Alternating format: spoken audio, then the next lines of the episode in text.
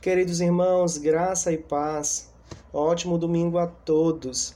Louvamos a Deus por mais uma oportunidade que Ele nos concedeu de pregarmos a palavra santa que nos santifica, que nos fortalece, que nos traz paz, que nos exorta e que nos direciona, enfim, a uma infinidade de benefícios a partir do momento que lemos, ouvimos a exposição da palavra de Deus. E nós temos caminhado durante um bom tempo no Evangelho segundo Marcos, na série de mensagens O Rei Servo. Bom, nessa oportunidade nós vamos ler o capítulo 6 de Marcos, do verso 1 até o verso 30. Marcos capítulo 6, do versículo 1 até o versículo 30. E o tema da mensagem é missão, rejeição e oposição. Eu vou repetir: missão, rejeição e oposição. Vamos ler a palavra de Deus então, Marcos capítulo 6, do verso 1 ao verso 30. Leiamos. Tendo Jesus partido dali, foi para sua terra, e os seus discípulos o acompanharam. Chegando o sábado, passou a ensinar na sinagoga, e muitos, ouvindo-o, se maravilhavam, dizendo: De onde vem a este estas coisas? Que sabedoria é esta que lhe foi dada? E como se fazem tais maravilhas por suas mãos? Não é este o carpinteiro, filho de Maria, irmão de Tiago, José, Judas e Simão? E não vivem aqui entre nós suas irmãs? E escandalizavam-se nele. Jesus, porém, lhes disse: Não há profeta sem honra, senão na sua terra, entre os seus parentes e na sua casa. Não pôde fazer ali nenhum milagre, senão curar uns poucos enfermos, impondo-lhes as mãos. Admirou-se da incredulidade deles. Contudo, percorria as aldeias circunvizinhas a ensinar. Verso 7: Chamou Jesus os doze e passou a enviá-los de dois a dois, dando-lhes autoridade sobre os espíritos imundos. Ordenou-lhes que nada levassem para o caminho, exceto um bordão, nem pão, nem alforge, nem dinheiro que fossem calçados de sandálias e não usassem duas túnicas. E recomendou-lhes: Quando entrardes na alguma casa, permanecei aí até vos retirardes do lugar. Se em algum lugar não vos receberem nem vos ouvirem, ao sairdes dali, sacudi o pó dos pés, em testemunho contra eles. Então, saindo eles, pregavam ao povo que se arrependesse. Expeliam muitos demônios e curavam numerosos enfermos, ungindo-os com óleo. Verso 14. Chegou isto aos ouvidos do rei Herodes, porque o nome de Jesus já se tornara notório, e alguns diziam: João Batista ressuscitou dentre os mortos, e por isso nele operam forças miraculosas. Outros diziam: É Elias. Ainda outros: é profeta como um dos profetas. Herodes, porém, ouvindo isto, disse: É João, a quem eu mandei decapitar, que ressurgiu. Porque o mesmo Herodes, por causa de Herodias, mulher de seu irmão Filipe, porquanto Herodes se casara com ela, mandara prender a João e atá-lo no cárcere. Pois João lhe dizia: Não te é lícito possuir a mulher de teu irmão. E Herodias o odiava, querendo matá-lo e não podia. Porque Herodes temia João, sabendo que era homem justo e santo, e o tinha em insegurança. E quando o ouvia, ficava perplexo, escutando-o de boa mente. E, chegando um dia favorável, em que Herodes, no seu aniversário natalício, dera um banquete aos seus dignatários, dignitários, melhor dizendo, aos oficiais militares e aos principais da Galiléia, entrou a filha de Herodias e, dançando, agradou a Herodes e aos seus convivas. Então disse o rei à jovem: Pede-me o que quiseres e eu te darei. E jurou-lhe: Se pedires mesmo que seja a metade do meu reino, eu te darei. Saindo ela, perguntou à sua mãe: Que pedirei? Esta respondeu: A cabeça de João Batista. No mesmo instante, voltando apressadamente para junto do rei, disse: Quero que, sem demora, me des num prato a cabeça de João Batista. Entristeceu-se profundamente o rei mas, por causa do juramento e dos que estavam com ele à mesa, não lhe quis negar. E, enviando logo o executor, mandou que lhe trouxessem a cabeça de João. Ele foi e o decapitou no cárcere, e, trazendo a cabeça num prato, a entregou à jovem, e esta, por sua vez, à sua mãe. Os discípulos de João, logo que souberam disto, vieram, levaram-lhe o corpo e o depositaram no túmulo.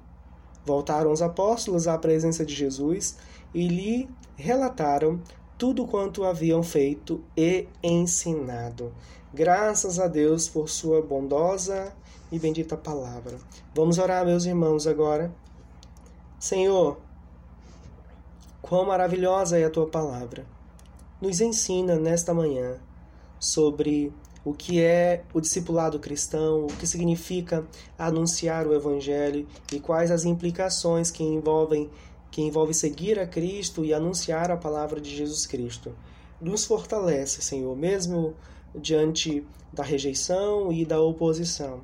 Recebe toda a glória, Senhor, neste domingo. Ajuda-nos. santifica as nossas mentes Conforta os nossos corações, nos instrui para a tua glória. Nós oramos em nome de Jesus Cristo. Amém. Amém. Um simples sapateiro que nasceu na Inglaterra no dia 17 de agosto de 1761, ele tornou-se um dos, senão o maior missionário batista de todos os tempos. Ele é conhecido como o pai das missões modernas. Eu estou falando de William Carey. Ele foi ordenado ao ministério pastoral em 1787 e ele desenvolveu seu primeiro pastorado em uma capela batista ali na Inglaterra. Influenciado então pelos escritos de Jonathan Edwards, Carey entendeu que a grande comissão destacava a necessidade de levar o evangelho aos povos não alcançados. E inundado por esta perspectiva missional, o pastor Batista escreveu um livro intitulado Uma Averiguação da Obrigação dos Cristãos de Usar Meios para a Conversão dos Pagãos. Era um material que afirmava ser o chamado missionário parte da fé cristã, ou seja, todo aquele que foi convertido, ele tem esse ímpeto, esse desejo missional.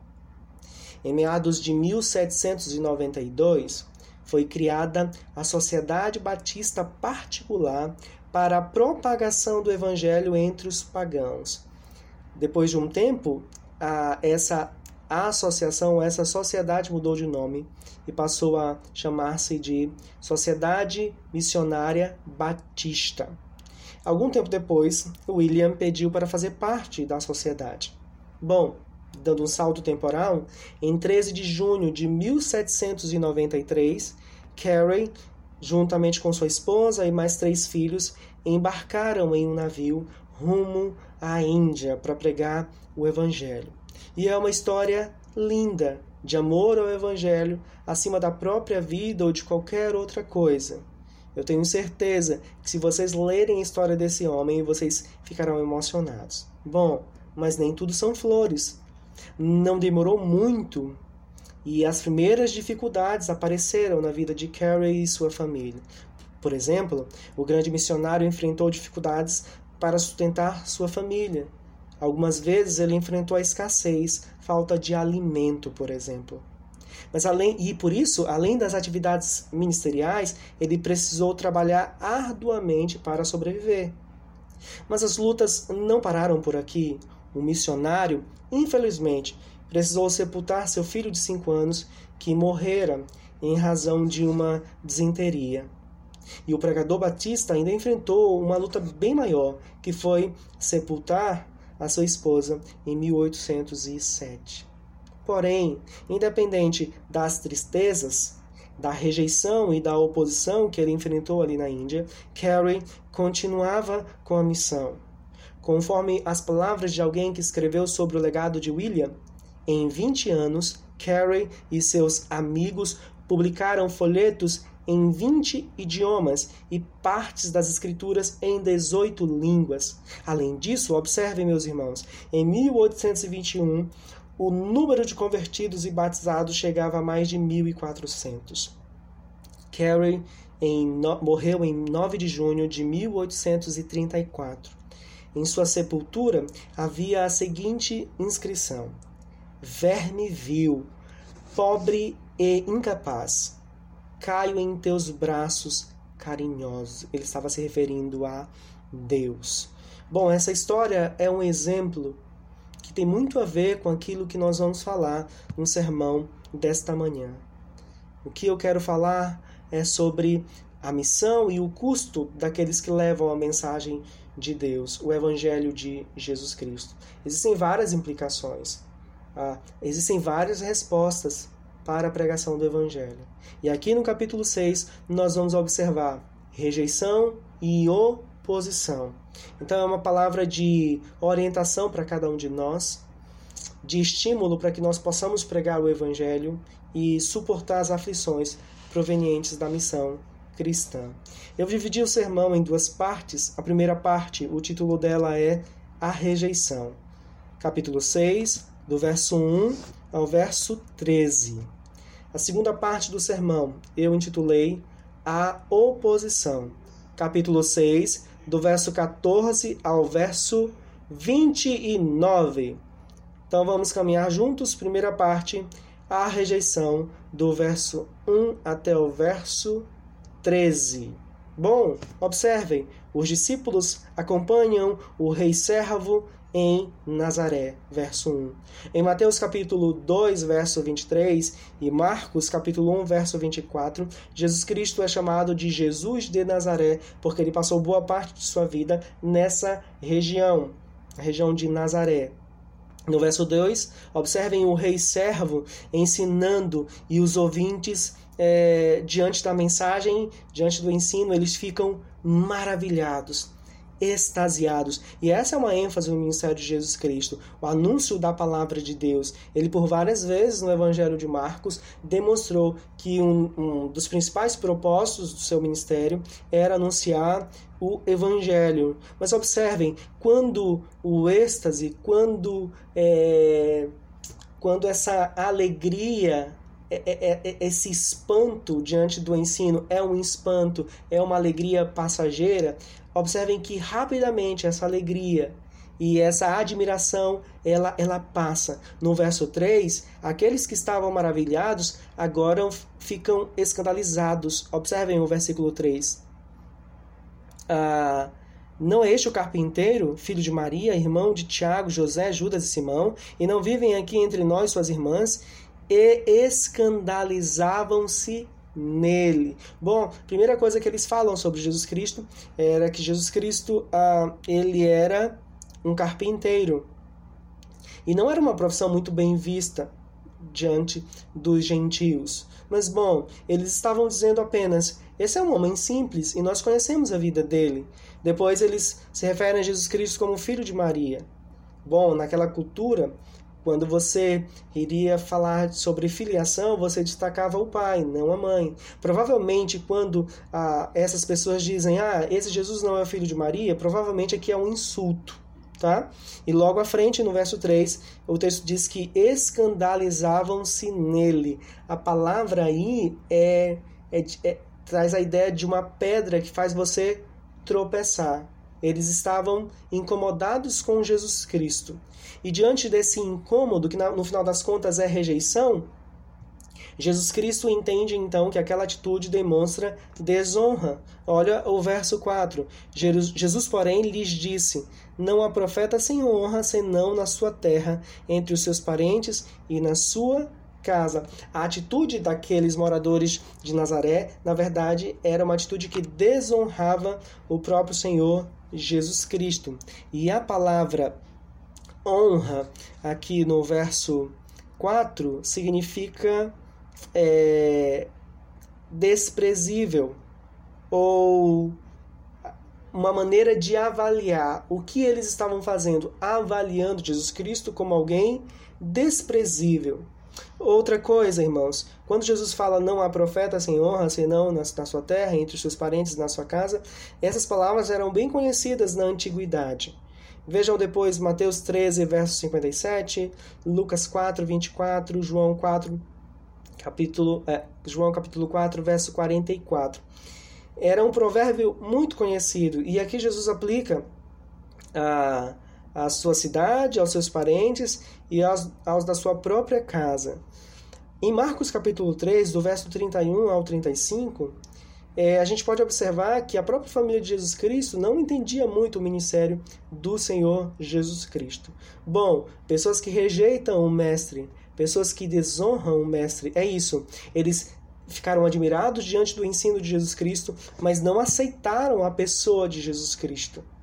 Por isso eles se escandalizaram. E Jesus entende que essa atitude é uma atitude que, de desonra, de rejeição à sua mensagem, à sua pessoa. Nos versos 5 e 6, Marcos mostra que a incredulidade em Nazaré era tão grande que chegou a surpreender o próprio Senhor Jesus Cristo. O texto diz: admirou-se da incredulidade. A incredulidade era tão grande que causou espanto no Senhor Jesus Cristo, vamos dizer assim. Em outras passagens que nós vamos ler, há um, um, um, um extremo oposto dessa atitude aqui.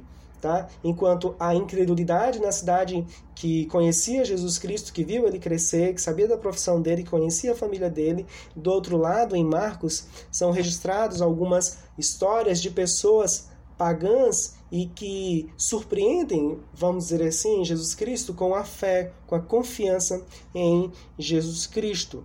Então, Jesus Cristo é, opera poucos milagres ali por causa da incredulidade de Nazaré. E é bem provável que essas pessoas que foram curadas, aqui no verso 5, não creram realmente no Senhor Jesus Cristo, ou seja, rejeitaram o Senhor Jesus Cristo. Mas no verso 6, na parte B, vocês vão observar que, mesmo diante da rejeição, Jesus Cristo continuou a missão de anunciar o Evangelho. Observem o versículo 6, parte B.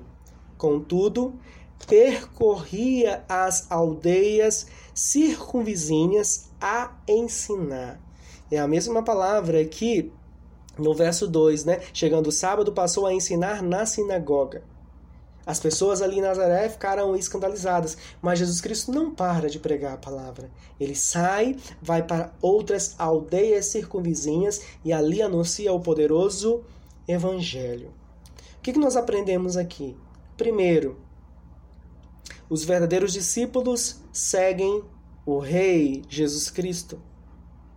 Olha o verso 6, é, capítulo 6, verso 1. Tendo Jesus partido dali, foi para a sua terra e os seus discípulos o acompanharam. Olha o verso 7. Chamou Jesus os doze. Então, os verdadeiros discípulos, eles recebem um chamado do Mestre eles recebem um chamado do Salvador e eles continuam seguindo o Salvador. É possível que alguém ache até interessante a mensagem de Jesus Cristo, os feitos de Jesus Cristo, e é possível até que frequente um dia, uma semana, um mês a igreja. Mas, irmãos, todos aqueles que abandonam a caminhada cristã e não retornam, demonstram que nunca foram discípulos de Jesus Cristo. Porque eu não me faço discípulo de Jesus Cristo, começa por aí. Nós somos salvos conforme a soberania e graça de Deus, que nos chama poderosamente através do Santo Espírito, que nos convence dos nossos pecados e nos faz olhar para Jesus Cristo como Salvador, e nos faz discípulos de Jesus Cristo, e amar o Senhor Jesus Cristo, e amar o Pai, e amar a Deus ok? Então é impossível. Por isso que a gente trabalha na teologia reformada uma doutrina chamada perseverança dos santos. Então, os verdadeiros discípulos são chamados por Jesus Cristo e continuam seguindo a Jesus Cristo por pelo resto de suas vidas. Então, essa é a primeira verdade que nós aprendemos aqui. Enquanto o, o, o, aqueles que não creem demonstram, essa falta de fé por não seguirem a Cristo, do outro lado, aqueles que creem verdadeiramente em Jesus Cristo, eles seguem o Messias. Outro princípio, segundo princípio para a gente. O rei servo nos ensina a ensinar. O que, que Jesus está fazendo aqui no verso 2? O que Jesus continuou fazendo no verso 6, parte B, ensinando, anunciando o evangelho, pregando a palavra de Deus. E é isso que ele vai é, é, é para isso que ele vai chamar os seus discípulos.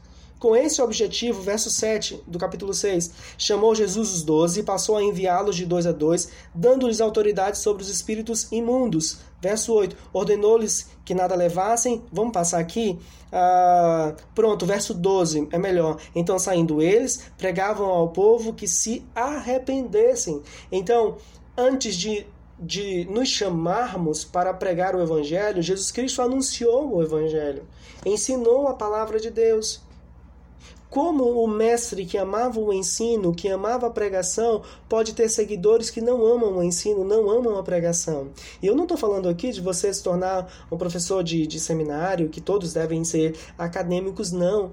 Mas todos que foram salvos devem conhecer o Salvador, e desejar o que ele desejava. E Cristo desejava anunciar o Evangelho, ensinar o Evangelho. A começar dos nossos lares, nós devemos fazer isso. Primeiro, os pais, os homens, ensinar dentro de suas casas o Evangelho de Jesus Cristo. No ambiente de igreja, aqueles que estão caminhando com Cristo há mais tempo ensinam aqueles que estão caminhando com Cristo mais recentemente. Ensino também envolve o anúncio do evangelho a pecadores perdidos. Então você tem vizinhos aí, se você mora em um condomínio, tá? Ah, pelas redes sociais, então a gente está diante desse cenário aí de isolamento, mas nós podemos anunciar o evangelho via WhatsApp, via Instagram, via Facebook. Ora, tem muita gente que discute sobre ah, na internet sobre, sobre arte, sobre política, então, sobre mudanças no governo, sobre vacinas, sobre coronavírus, sobre tantas coisas e se esquecem do poder da cruz de Cristo para salvar os eleitos de Deus. Então a gente tem uma oportunidade muito boa agora para anunciar, para ensinar uh, o Evangelho. Então o Rei Servo nos ensina a ensinar. Terceiro princípio. A rejeição significa não crer no verdadeiro Cristo e criar um Salvador segundo os padrões humanos. Ora, aquele modelo de Salvador, esteticamente falando, não era bem aceito. Não era bem aceito pelos moradores de Nazaré. Semelhantemente, hoje nós temos a mesma abordagem em muitos lugares de pessoas que não aceitam o Salvador que nós apresentamos. E então elas começam a criar um tipo de Salvador, um tipo de Deus à sua moda segundo as, as suas necessidades, segundo os seus sonhos, segundo os seus impulsos, suas afeições e os seus desejos. Mas a rejeição, ela, acima de tudo, significa falta de fé no verdadeiro Cristo. Todo aquele que não confia em Jesus Cristo rejeita Ele todo aquele que segue a Jesus Cristo, que ama a Jesus Cristo, aceita os seus ensinamentos. Há uma citação interessante para gente. O Edwards escreve o seguinte: A humanidade quer, quer algo distinto daquilo que Deus dá. O maior obstáculo à fé não a falha de Deus em agir, mas a relutância do coração humano para aceitar a Deus que se digna a se apresentar a nós em apenas um carpinteiro, o filho de Maria. Então, o grande obstáculo da fé para a humanidade é o pecado que cega a humanidade, é claro. E esse pecado que cega a humanidade faz com que o, o ser humano despreze o Cristo enviado pelo Pai, que veio como um carpinteiro, filho de Maria. Outra citação para gente do pastor Tiago Cavaco. Ele diz: a rejeição é o passo natural dessa incapacidade de crerem num Jesus diferente do que previam. Bom, as pessoas querem um tipo de salvador à moda delas. Tá?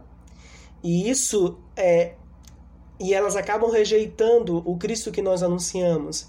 Mas isso demonstra a incapacidade natural do homem de crer no Salvador que a gente apresenta. É por isso que quando estivermos ensinando, anunciando o Evangelho, nós precisamos pedir que o Santo Espírito convença as pessoas, porque é impossível é, ao homem natural crer no Cristo que nós apresentamos nas Escrituras Sagradas. Outro princípio para a gente, irmãos: a mera admiração não significa conversão. Isso acontece no verso 2, tá? que, que a multidão, ao ouvir é, é, é, é o ensino de Jesus Cristo, eles ficaram maravilhados, assim como Herodes. Herodes no verso 20 aí do capítulo 6, porque Herodes temia João, sabendo que era homem justo e santo, e o tinha em insegurança. E quando o ouvia, ficava perplexo, escutando-o de boa mente. O que eu estou tentando falar para vocês é que escutar de boa mente ou meramente é, é, ter admiração por Jesus Cristo, ou por um apóstolo, ou por um escritor cristão, não significa conversão. Tá? Admirar é, é, é, desenvolvimentos teológicos não significa que a pessoa é realmente convertida. Tem gente que gosta de teologia, tem gente que conhece profundamente teologia, academicamente falando, e ao mesmo tempo não consegue amar o irmão, não consegue ler a Bíblia de uma maneira devocional, não tem vontade de orar, não tem vontade de anunciar o Evangelho, não tem prazer em Deus, tá? Porque às vezes as pessoas usam o conhecimento de Deus para se vangloriar, entende? E isso não é teologia verdadeira, ou te, vou chamar aqui de teologia santa, que, que honra o nome do Senhor. Então, a mera admiração não significa conversão. Outro princípio para a gente, irmãos. A incredulidade significa desonrar Jesus Cristo. É isso que ele deixa muito claro no verso 4. Não há profeta sem honra, senão na sua terra, entre os seus parentes e na sua casa. Por que, que o pessoal de Nazaré estava desonrando Jesus Cristo? Verso 6. Por causa da incredulidade. Aqueles que não creem em Jesus Cristo desonram Jesus Cristo. Não há quem fique neutro diante da mensagem do Evangelho. Ou você vai honrar o Senhor Jesus Cristo, ou você vai desonrá-lo. O que, que vai determinar a honra ou a desonra? É, se você crê ou não no Senhor Jesus Cristo. Outro princípio para a gente aqui. A incredulidade significa não ter comunhão com Jesus Cristo. É isso que acontece aqui no texto. Quando Jesus Cristo percebe a incredulidade, o que, que ele faz? Ele saiu dali de Nazaré e foi para outras aldeias ensinar a palavra. Todos aqueles que não creem no ensino de Jesus Cristo não creem na pessoa de Jesus Cristo, não podem ter comunhão com Ele. E a gente precisa ensinar isso para as pessoas ah, na nossa missão. Diariamente a gente precisa dizer isso para as pessoas.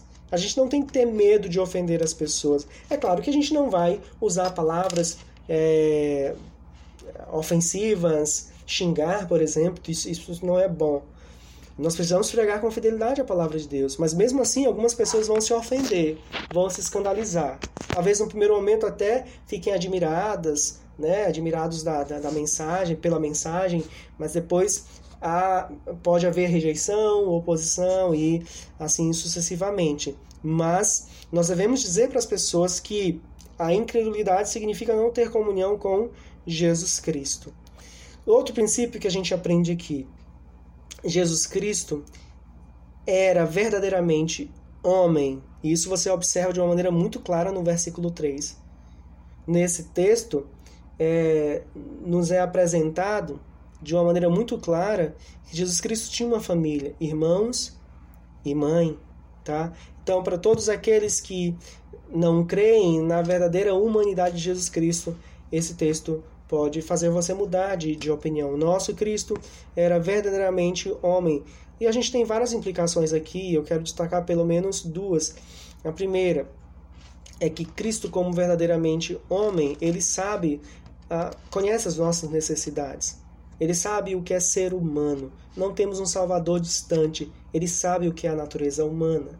Segundo, falar que Cristo é verdadeiramente homem significa dizer que ele é nosso representante, homem de verdade, que viveu perfeitamente, sem nenhum pecado, que cumpriu a lei perfeitamente, que amou o Pai, a Deus acima de todas as coisas. E agora, confiados em Jesus Cristo, o Deus homem, nós somos salvos pelos seus méritos.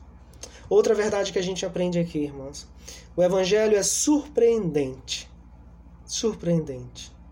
Por várias razões. Primeiro, o Salvador é um simples carpinteiro.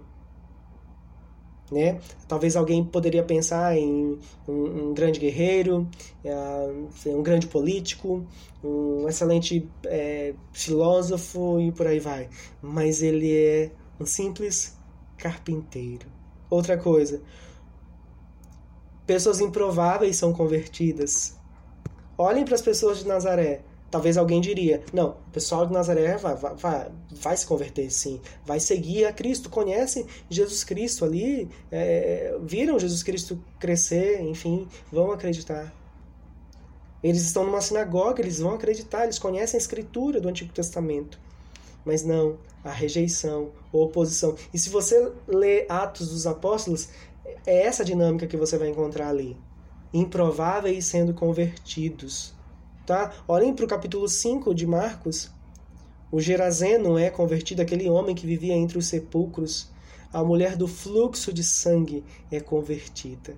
Então isso nos ensina que não devemos e isso é impossível, na verdade. Mas às vezes a gente pensa que existe um padrão que Deus vai salvar, assim, tipo, não, Deus só vai salvar a gente que que que paga os impostos, que trabalha direitinho, gente que é fácil de conversar e de compartilhar o evangelho. Não. Deus salva pessoas improváveis. E eu falo de pessoas improváveis da perspectiva humana, porque nós temos essas avaliações. Porque diante de Deus todos nós somos iguais. Sem Cristo, pessoas condenáveis. Com Cristo, pessoas salvas e salvas pela graça, não há mérito nenhum em nós. Mas assim, olhando como um ser humano, geralmente nós temos alguns padrões, né? Às vezes a nossa evangelização é limitada por esses padrões que nós criamos, né? De não, fulano pode ser convertido, não, mas cicrano é, é impossível ele ser convertido. Mas a gente tem que lembrar de Saulo que foi convertido, a gente tem que lembrar de, de, de Zaqueu que foi convertido, a gente tem que lembrar de Levi, Mateus que foi convertido, a gente tem que lembrar é, sei lá, do, do, centurião que foi convertido, de tantas outras pessoas que foram convertidas que aos olhos humanos eram quase que impossíveis é, de serem salvas. Vamos caminhar então aqui, irmãos. Ah, o rei servo agora, no verso 7, ele chama, ele envia e ele concede autoridade. Olha o verso 7. Chamou Jesus os doze e passou a enviá-los de dois a dois, dando-lhes autoridade sobre os espíritos imundos. Agora a gente tem o rei servo que não apenas ensina, mas chama outras pessoas a ensinar o santo evangelho em todos os lugares. E tem alguns detalhes aí o texto. Ele passou, Jesus Cristo passa a enviar os seus discípulos de dois a dois. Parece que esse era um costume judaico. Leia depois Eclesiastes capítulo 4, verso 9 e verso 10. Atos 3, verso 5 e 8, 14. Ora, em, em Atos, principalmente a gente tem um pouco dessa dinâmica aí de duas pessoas levando o evangelho. Alguns comentaristas vão dizer que isso acontecia porque ajudava os missionários na caminhada missional. Ah, de dois a dois, eles poderiam ter, claro, companhia, conselho e encorajamento. Leiam depois Números 35, verso 30, Deuteronômio capítulo 19, ah, verso 15. Mas olhando para Atos dos Apóstolos, nós temos algumas duplas, né? Por exemplo, Pedro e João, Barnabé e Saulo, Atos 3, verso 1, Atos 4, verso 1, verso 13 e verso 19. Temos também Paulo e Silas, Barnabé e Marcos, Atos 13, do verso 1 ao 3, Atos 15, versículo 39. Então Jesus passa a enviar esses homens de dois uh, de 2 a 2. Mas quem eram esses homens enviados? Eles eram homens perfeitos? Vocês devem lembrar o que Pedro fez. Vocês devem lembrar que esses homens eram imperfeitos, que esses homens eram pecadores. Isso é um bom lembrete para você também, para anunciar a palavra do Cristo perfeito. Os mensageiros não precisam ser perfeitos e eles não podem ser perfeitos, porque antes da glorificação vivemos em um mundo caído. Buscamos santidade, buscamos santidade para a glória de Deus, mas a missão não a missão, melhor dizendo, a missão não pressupõe perfeição daqueles que anunciam o evangelho. A gente aprende algumas coisas aqui também. Primeiro, Deus é quem chama e envia os seus mensageiros. Jesus é Deus homem aqui. E ele é que chama. Ele é quem chama. Não somos nós que escolhemos Cristo, é Cristo que nos escolhe. E ele nos dá o privilégio o privilégio e a responsabilidade de enviar a palavra de Deus. E Deus nos chamou para isso, para enviar a palavra de Deus. Então, Deus é quem chama e envia os seus mensageiros. Outra verdade: o sucesso na missão, irmãos, não depende da perfeição dos, e dos méritos dos missionários. Às vezes a gente pensa assim, não, o Evangelho é glorioso, maravilhoso, Deus é santo, e isso é verdade, irmãos. Mas, diante dessas verdades, talvez alguém pense assim: não, e para eu anunciar esse Evangelho, eu preciso ser perfeito, eu preciso ter méritos. Mas isso é impossível. Ouçam o que um escritor, comentando sobre esse texto, diz: Um chamado genuíno para o ministério sempre nos chama para aquilo que não estamos adequadamente preparados. O perfeito Evangelho é anunciado por mensageiros imperfeitos. O Evangelho adequado, a boa nova de salvação que Deus trouxe a nós, colocou em nós homens inadequados que não estão preparados ainda. Mas mesmo assim, diante da nossa imperfeição, Deus nos usa para anunciar esse evangelho perfeito. Então, a, o sucesso na missão não depende da nossa perfeição e dos nossos méritos. Louvado seja Deus por isso. No verso 8 e verso 9, aí, irmãos, capítulo 6, a gente consegue perceber que a pregação deve ser central na missão, tá? Vamos por parte aqui. Primeiro, Jesus Cristo fala sobre alguns itens que não deveriam ser levados: pão, alforge e dinheiro. Observem depois na Bíblia de vocês, Êxodo capítulo 12, verso 11. E, e se realmente é, eu estou certo, a ideia aqui de, de Êxodo capítulo 12, que nos lembra a saída do povo de Deus do Egito, traz a ideia de pressa e expectativa.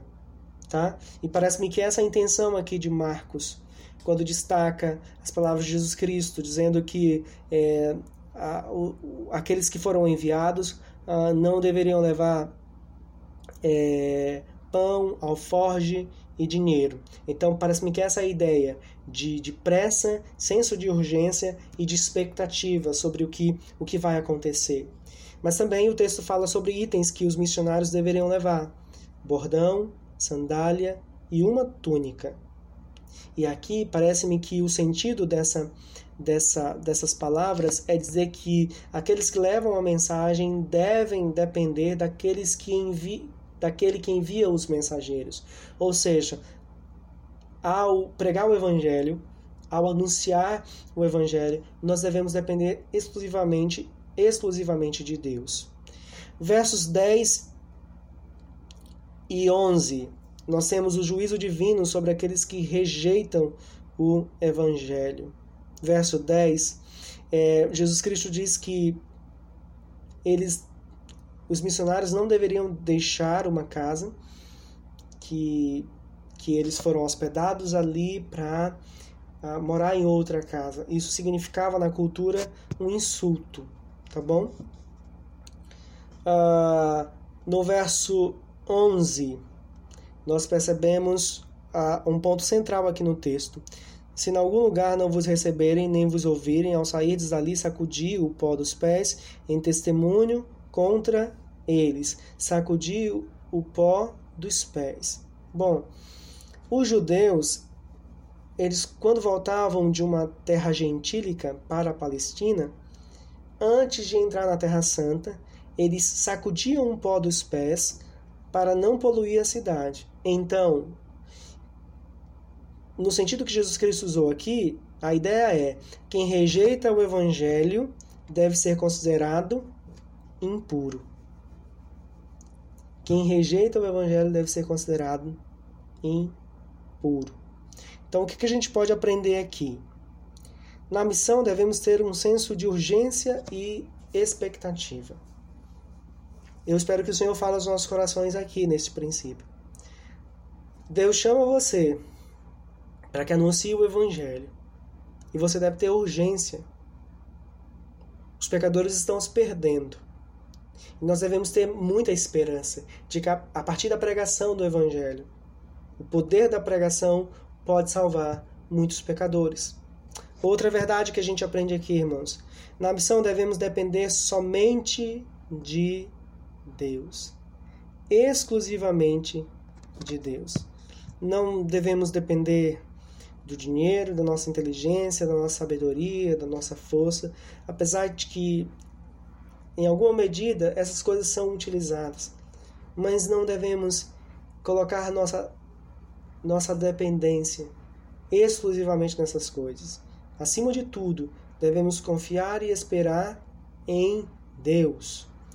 Outro princípio, irmãos, na missão não devemos permitir que os cuidados do mundo enfraqueçam a urgência da mensagem. Bom, parece-me que quando Jesus Cristo fala isso, fala, destaca esses itens que deveriam ser levados e outros itens que não deveriam ser levados, parece-me que ele estava tentando ensinar aos seus mensageiros que eles dependessem de Deus e que nada nesse mundo pudesse atrapalhar ou enfraquecer o senso de urgência dos mensageiros. Outra verdade que a gente aprende aqui, irmãos. O sucesso da missão está relacionado com a obediência às palavras daquele que chama. Aquele que chama, envia e instrui os que foram enviados. Ou seja, nós devemos ouvir aquele que chama e nós devemos obedecer à mensagem daquele que, que nos envia. Na evangelização, no campo missionário, onde estivermos proclamando a palavra de Deus, não devemos inventar uma nova mensagem. Não devemos mudar a mensagem, nem acrescentar nada à mensagem.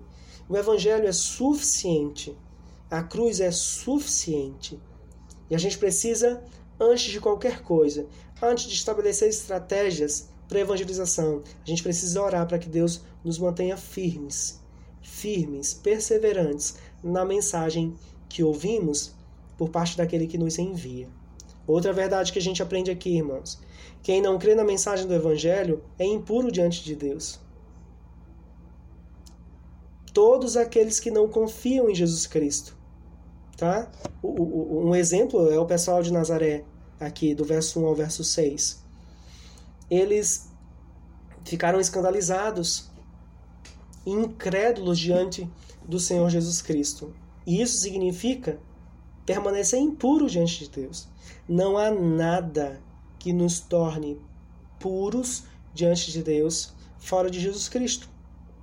E você que está ouvindo o sermão e que não é cristão, essa é a verdade do Evangelho. Sem Cristo, só resta impureza.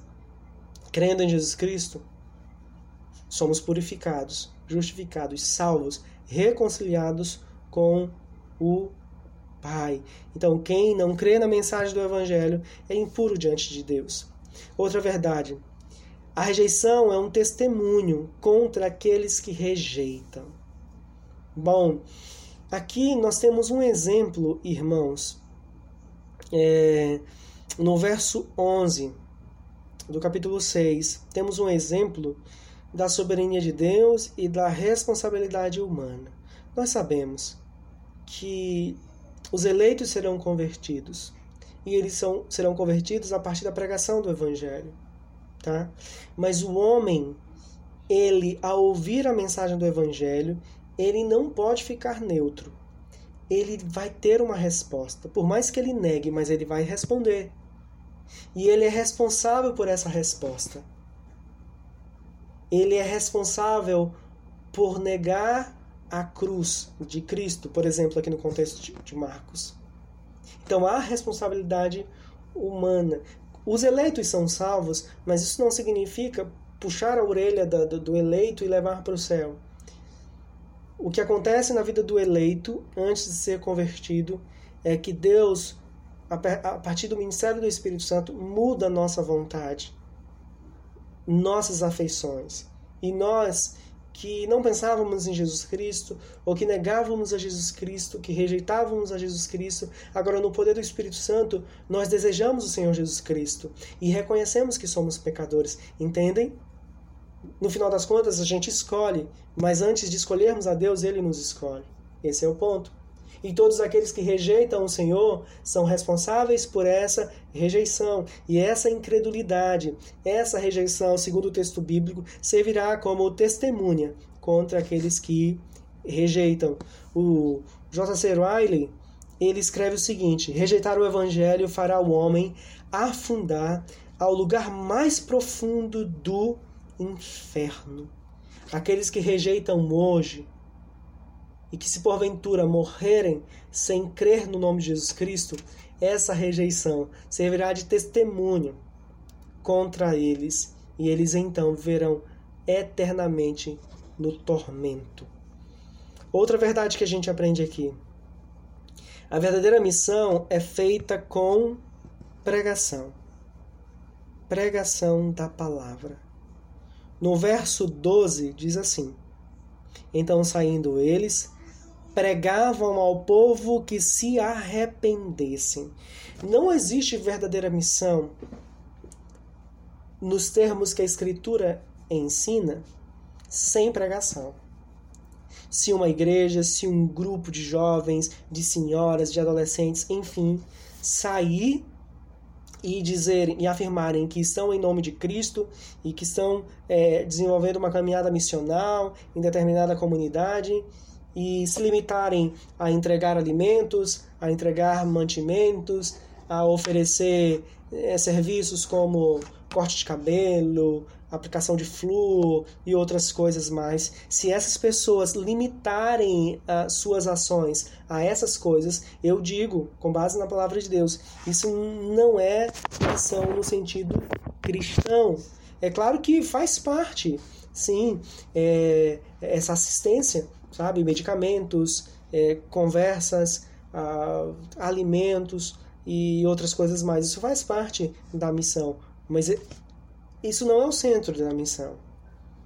Sem pregação não há missão genuína, porque a verdadeira missão é, ela é feita com a pregação do Evangelho. Por quê? Porque se não for assim, é possível que as pessoas fiquem com a barriga cheia, bem vestidas e cheirosas e ao mesmo tempo caminham para o inferno. Uma coisa não anula a outra, mas na ordem de prioridades, a pregação vem primeiro.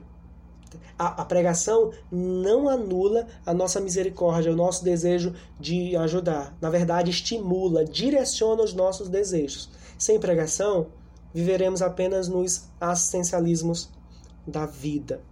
Outra verdade que é, a gente aprende aqui: a verdadeira missão se direciona aos pecadores. Observem o verso 12 mais uma vez. Então, saindo eles, pregavam ao povo. Costumeiramente, irmãos, nós esperamos as pessoas irem à igreja. Costumeiramente. Só que essa é uma configuração diferente da configuração do Novo Testamento. No Novo Testamento, nós percebemos uma igreja que aprende o evangelho quando está reunida e quando sai bom, anunciam essa palavra que salva. Então, a verdadeira missão é centrada na pregação e é direcionada aos pecadores, aos povos. A gente está vivendo um tempo de isolamento, mas vamos lá. Nós temos quase dois anos de igreja, de congregação. Quantos de nós saímos pregando a palavra às pessoas que estão aqui em São Luís, por exemplo, esse é um chamado para mim e para você. E como eu digo, costumo dizer a vocês, meus irmãos, a gente não precisa de um ministério de missões para necessariamente fazer missões. A gente não precisa de, de um grupo de, de, de, pregação do Evangelho para que a gente é, esteja inserido ali e assim pregue o Evangelho. Não! O cristão, ele é, ele é um soldado em missão todos os dias. E a missão dele é anunciar a palavra do seu grande general, Jesus Cristo. Outra coisa que a gente aprende aqui. A genuína pregação chama o pecador ao arrependimento. Olha o verso 12. Então, saindo eles, pregavam ao povo que se arrependesse. Observaram isso? Então, a verdadeira pregação diz que o pecador é pecador e que Cristo é o único Salvador. A gente precisa dizer isso para as pessoas. Não falar apenas das suas dificuldades é, é, é, financeiras é, ou em relação à, à saúde delas, nada de, não só isso. Nós precisamos falar sobre a maior necessidade dessas pessoas, que é arrependimento e fé em Jesus Cristo. Outra verdade que a gente aprende aqui e eu quero destacar principalmente o verso 7, quando diz: Chamou Jesus os doze e passou a enviá-los de dois a dois. É importante o companheirismo na missão. É importante nós nos reunirmos, claro, para brincar, para conversar, para assistir um filme, enfim, para comer uma boa lasanha aí, enfim, e outras coisas. Mas é muito importante a gente estabelecer parcerias dentro da igreja local para anunciar o evangelho. Não que necessariamente é, você precise de um ministério dentro da igreja para isso. Os ministérios, para mim, irmãos, dentro da igreja local, os departamentos, eles organizam aquilo que já acontece naturalmente. Não é o contrário. Para mim, acontece naturalmente, aquela, a, a, aquela cultura de evangelização vai crescendo dentro da igreja local, a ponto de a gente precisar organizar isso. É, criando um ministério, criando um departamento. Mas é importante termos parceiros é, de evangelização. Faça isso, jovens, adolescentes, casais casados, enfim, nós precisamos estabelecer essas amizades é, é, intencionais. No, no caso aqui, a intencionalidade aqui é de pregar o evangelho. Vamos para a segunda parte do sermão e última, a oposição do verso 14 ao verso 30. No Evangelho de Marcos, nós temos duas passagens sobre um homem, fora as passagens que falam sobre Jesus Cristo. E esse homem é João Batista. Marcos capítulo 1, do verso 2 ao 8, e agora Marcos capítulo 6, do verso 14 ao verso 29. Nesse texto, a gente observa algumas coisas semelhantes entre Jesus Cristo e João Batista. João Batista aqui, é, ele serve como um precursor da morte de Jesus Cristo. E há algumas comparações. Bom, eu quero que vocês comparem depois alguns textos. Por exemplo, Marcos 6, verso 17, com Marcos 14, verso 46. Também Marcos 15, verso 1. E Marcos 6, 19. E Marcos capítulo 14, verso 1. Vocês vão perceber várias similaridades aí entre Jesus Cristo e João Batista. Eu posso citar algumas. É, um rei político se opõe a João Batista. No caso aqui era Herodes Antipas. No caso de Jesus Cristo, alguém que é, simbolizava o poder de Roma, Pôncio Pilatos. Ambos também eram vítimas inocentes. E aí você vai perceber também outras é, similaridades.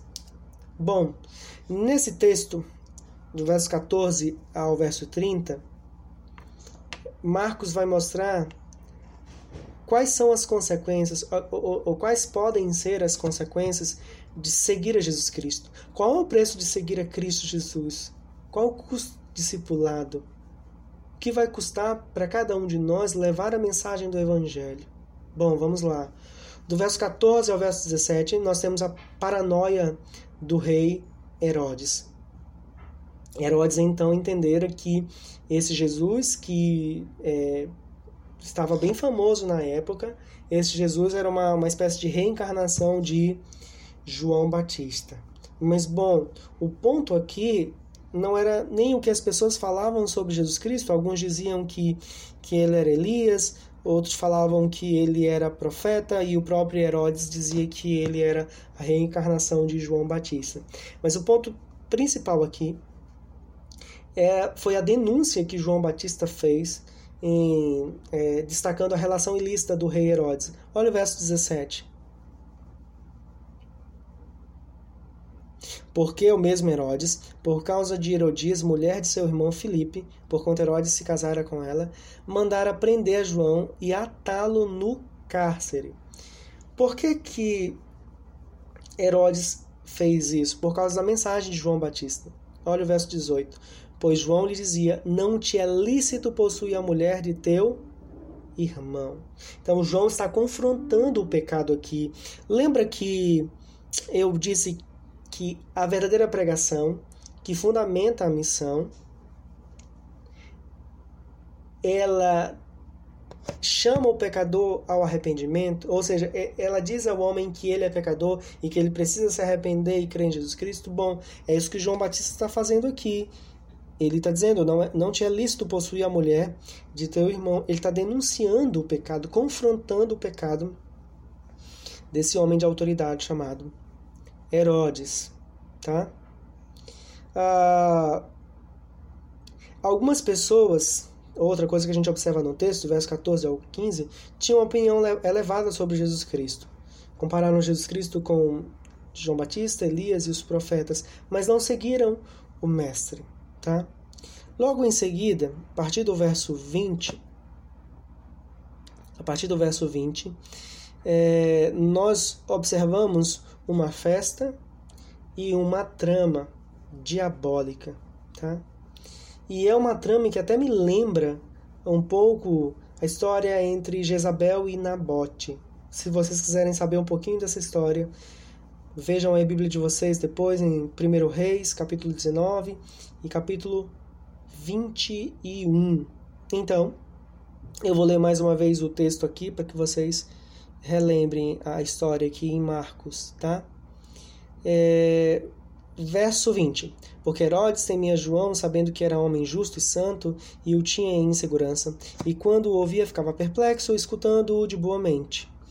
E chegando um dia favorável em que Herodes, no seu aniversário natalício, dera um banquete aos seus dignitários, aos oficiais militares e aos principais da Galiléia, entrou a filha de Herodias e, dançando, agradou a Herodes e aos, aos seus convivas. Então disse o rei à jovem: Pede-me o que quiseres, e eu te darei. E jurou-lhe: Se pedires mesmo que seja a metade do meu reino, eu te darei. Saindo ela, perguntou à sua mãe: Que pedirei? Essa respondeu: A cabeça de João Batista. No mesmo instante, voltando apressadamente para junto do rei, disse: Quero que, sem demora, me deis num prato a cabeça de João Batista. Entristeceu-se profundamente o rei, mas por causa do juramento e dos que estavam com ele à mesa, não lhe quis negar. E enviando logo o executor, mandou que lhe trouxessem a cabeça de João. Ele foi e o decapitou no cárcere. E, trazendo a cabeça num prato, a entregou à jovem e esta, por sua vez, à sua mãe. Então vamos lá. Herodes amou mais a si mesmo e aos seus desejos do que a mensagem que João Batista pregava. Por mais que ele admirasse João Batista, tá? E ele ouvia até de boa mente a mensagem de João Batista, mas é, é, ouvir de boa mente, como eu falei ainda há pouco para vocês, ou até admirar a mensagem não significa crer na mensagem. Nós temos duas mulheres aqui, uma mãe e uma filha, que amam mais a, a, os seus desejos, os seus objetivos, do que a mensagem. Elas se é, elas fizeram oposição à mensagem de João Batista. Não amaram a mensagem e não amaram o mensageiro. E então João Batista, por causa da mensagem que pregava, ele foi assassinado de uma maneira brutal. No verso 29, os discípulos de João, logo que souberam disto, vieram, levaram-lhe o corpo e o depositaram no túmulo, o que nos faz lembrar dos mais corajosos de Jabes de Gileade, que enterraram Saul e Jonatas, 1 Samuel, capítulo 31, do verso 11 ao 13, e também nos lembra José de Arimateia, que enterraria o corpo de Jesus Cristo, Marcos, capítulo 15, dos versos 42 ao 47. Assim também os discípulos de João fizeram. Percebam, irmãos, que não há honrarias aqui para o servo de Jesus Cristo que anunciava a mensagem de Jesus Cristo. Nós temos algumas verdades aqui para gente. Primeira verdade: a pregação sempre enfrentará oposição. Sempre enfrentará oposição. Ah, tem um texto muito interessante em Atos dos Apóstolos e eu quero ler com vocês, tá? É, é Atos capítulo 14. Ah, Paulo ah, e tem dois personagens, Paulo e Barnabé. Eles estão em Icônio.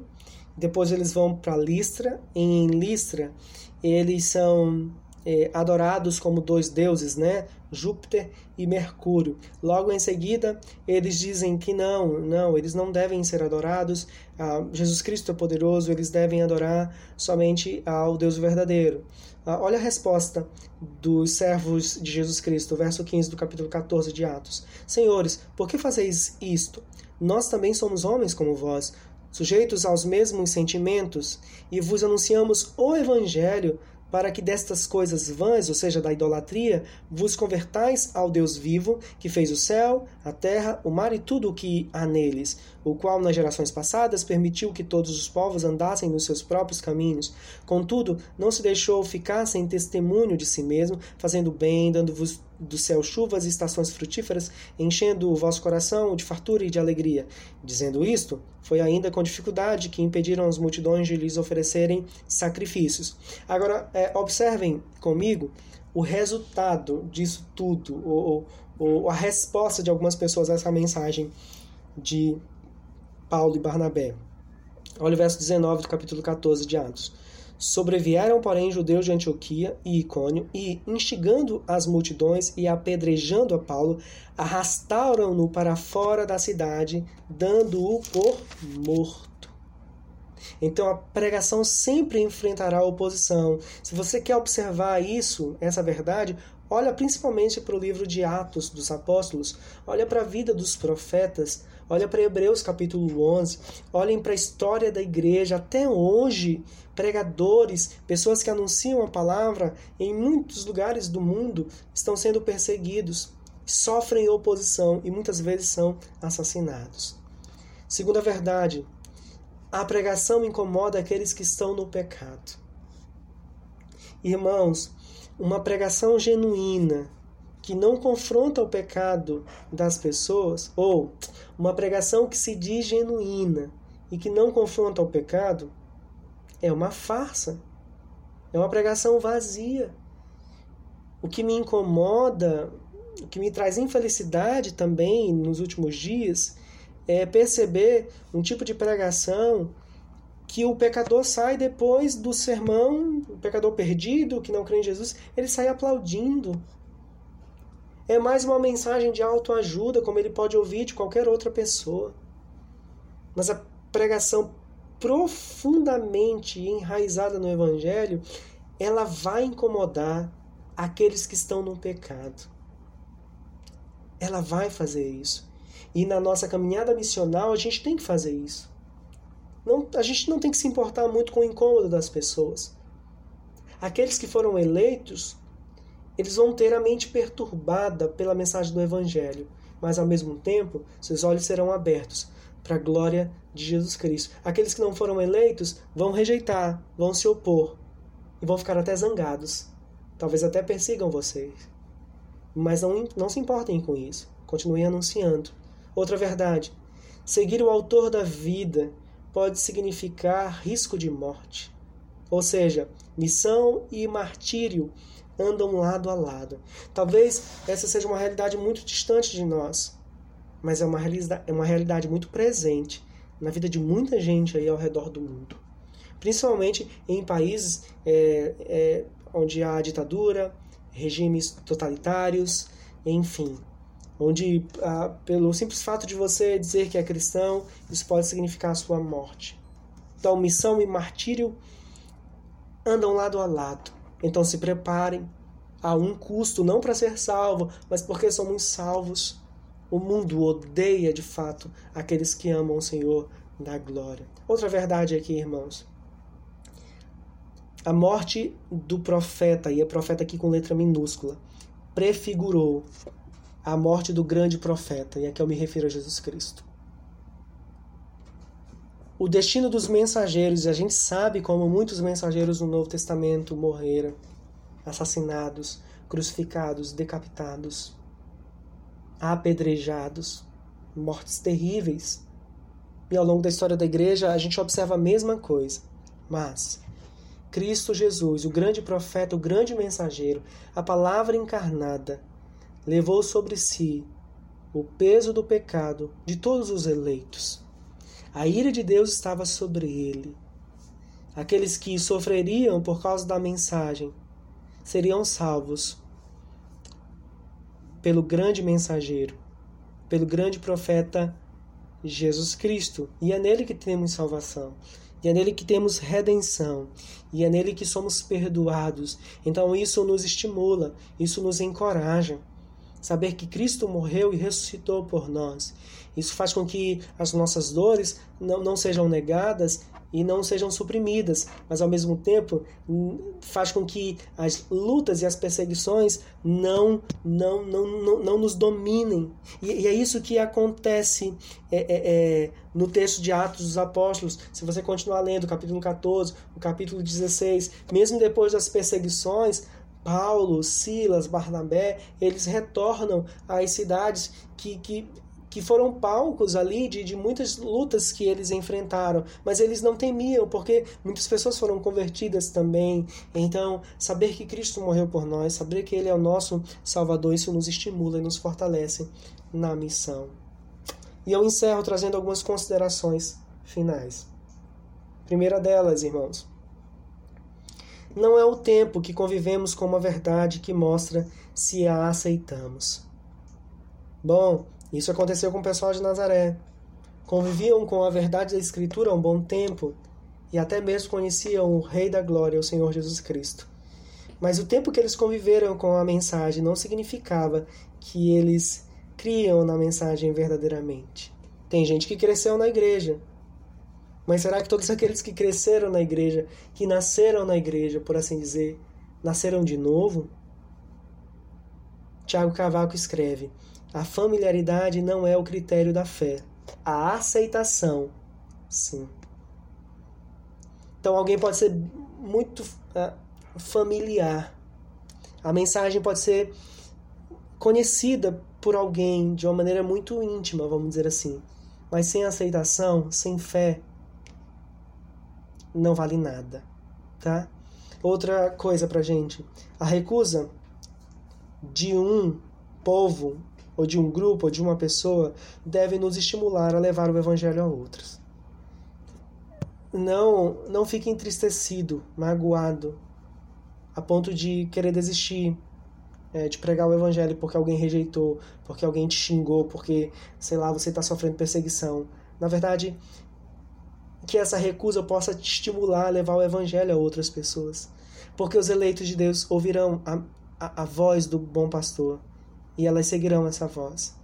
E essa voz agora ecoa através de servos como eu e você. E a gente tem que anunciar, mesmo que alguns rejeitem, para outras pessoas essa mensagem vai invadir os seus corações e vai convertê-los. Então a mensagem da cruz é perfume de morte para alguns, perfume de vida para outros. Salva alguns e outros endurece mais o coração. Então, seja estimulado, mesmo diante das recusas, das rejeições, das oposições. Outra verdade: recusar o arrependimento é desprezar a misericórdia.